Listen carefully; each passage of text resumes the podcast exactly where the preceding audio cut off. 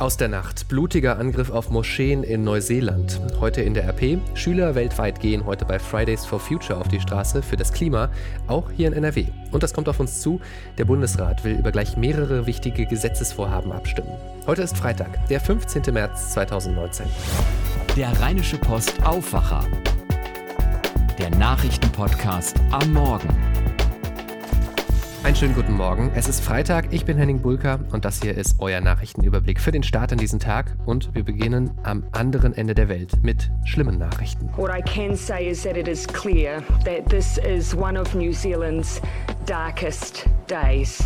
Clearly, what has happened here is an extraordinary and unprecedented act of violence. Jacinda Ardern war das, Premierministerin von Neuseeland. Einer der dunkelsten Tage ihres Landes sei das heute. Was passiert sei, das sei ein Akt von Gewalt gewesen, wie es ihn noch nie gegeben habe. Man hört ihr den Schock deutlich an. In der Stadt Christchurch hat es einen bewaffneten Angriff auf mehrere Moscheen gegeben. Dabei sind mehrere Menschen getötet worden. Wie viele genau? Dazu gibt es noch keine offiziellen Angaben. Nach Augenzeugenberichten, da hatte ein Mann erst in einer Moschee in der Innenstadt um sich geschossen. Da hatten sich hunderte Muslime zum Freitagsgebet versammelt. Später gab es auch in anderen Moscheen Schüsse. Laut Augenzeugen soll es sich bei einem der Täter um einen weißen Mann mit kugelsicherer Weste und halbautomatischer Waffe gehandelt haben. Noch einmal Jacinda Ardern Adern. Sie äußerte sich kurz, aber deutlich zu dem Angriff. In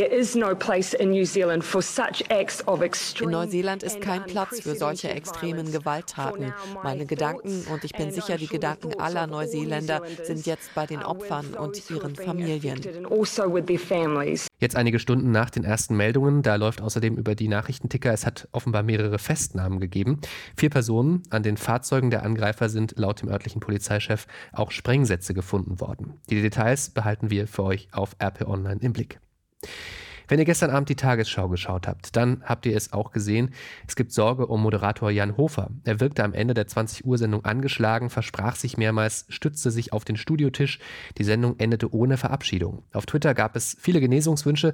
Er bedankte sich später auch dafür. Offenbar hänge sein Ausfall mit einem Medikament zusammen, das er wegen einer verschleppten Grippe nehmen müsse. Gute Besserung an dieser Stelle.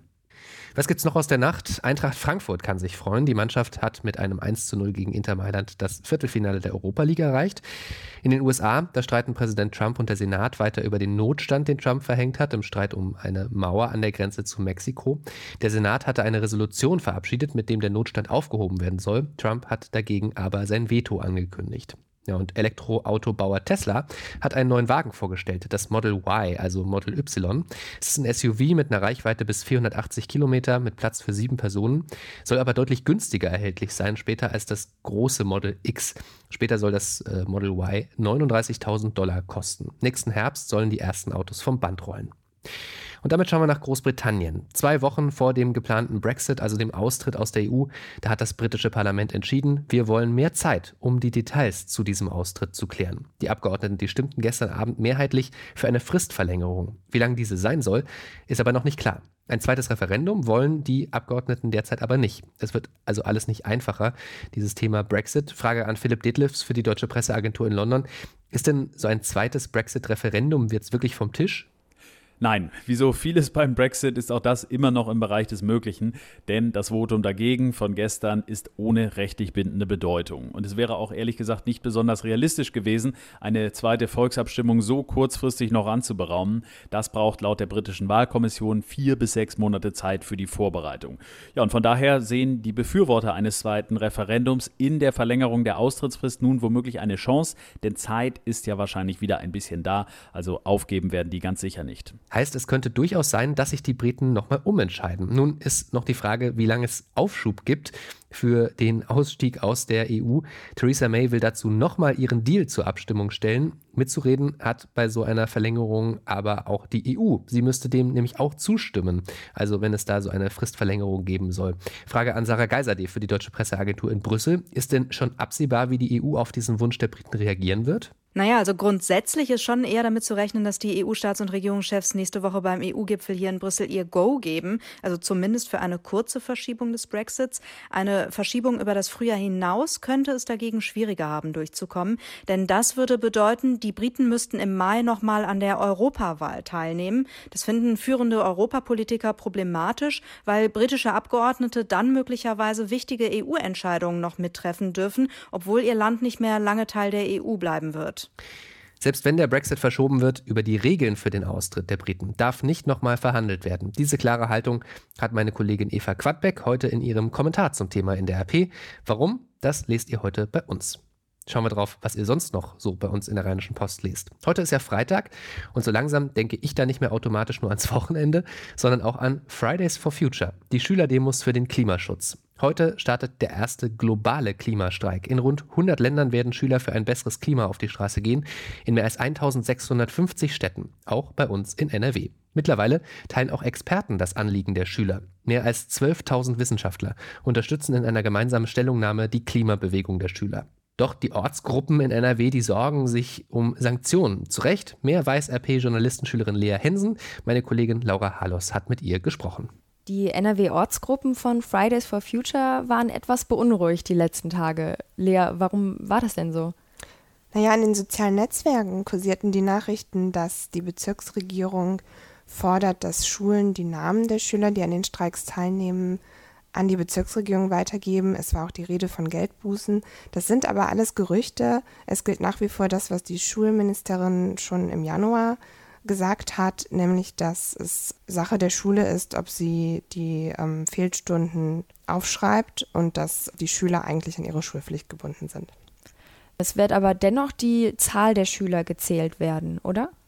Das ist eben dieses Gerücht gewesen. Also es gab eine Anweisung der Bezirksregierung an die Schulen in Wuppertal, in der ähm, die Bitte war, dass man die Anzahl der Schüler, die an den Streiks teilnehmen, ähm, an die Bezirksregierung weitergibt. Hintergrund dessen war einfach nur, dass die Polizei in Wuppertal sich einen Überblick verschaffen wollte über die Streiksituation. Die äh, Lehrer müssen die Schüler nicht zählen, vor allen Dingen müssen sie überhaupt nicht die Namen der Schüler weitergeben. Jetzt sind es ja nicht mehr einfach nur Schüler, die auf die Straße gehen, sondern die haben sich richtig gut ähm, organisiert auch. Ähm, du hast da ein bisschen hinter die Kulissen geschaut.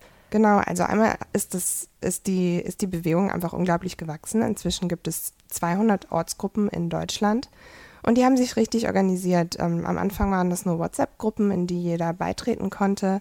Inzwischen gibt es verschiedene Arten von WhatsApp-Gruppen, in denen manchmal die Schüler selber was reinschreiben können, andere gehen, gibt es nur zur Information.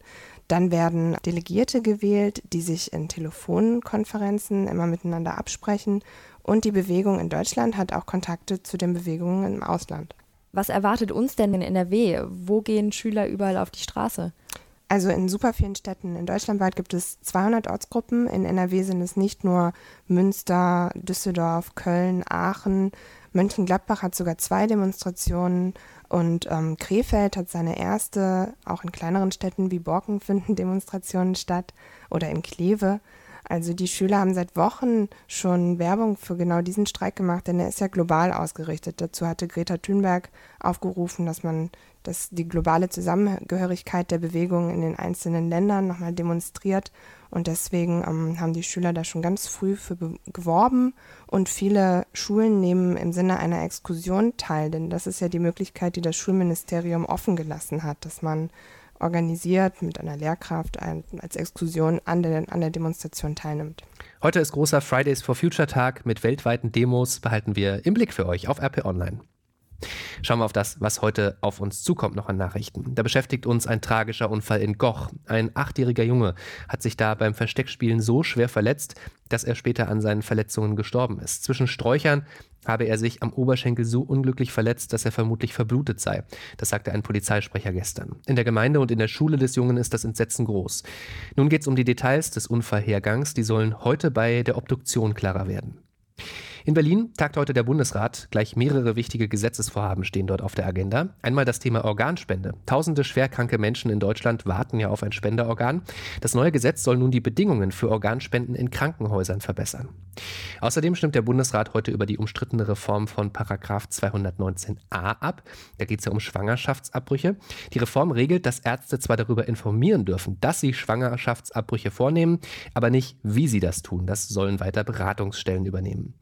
Und die digitale Ausstattung unserer Schulen soll heute die letzte Hürde nehmen. Mit dem Digitalpakt Schule, da sollen Milliarden vom Bund in die Klassenräume fließen für WLAN, interaktive Tafeln und andere technische Hilfsmittel. Der Bundesrat schafft dazu heute die gesetzliche Grundlage.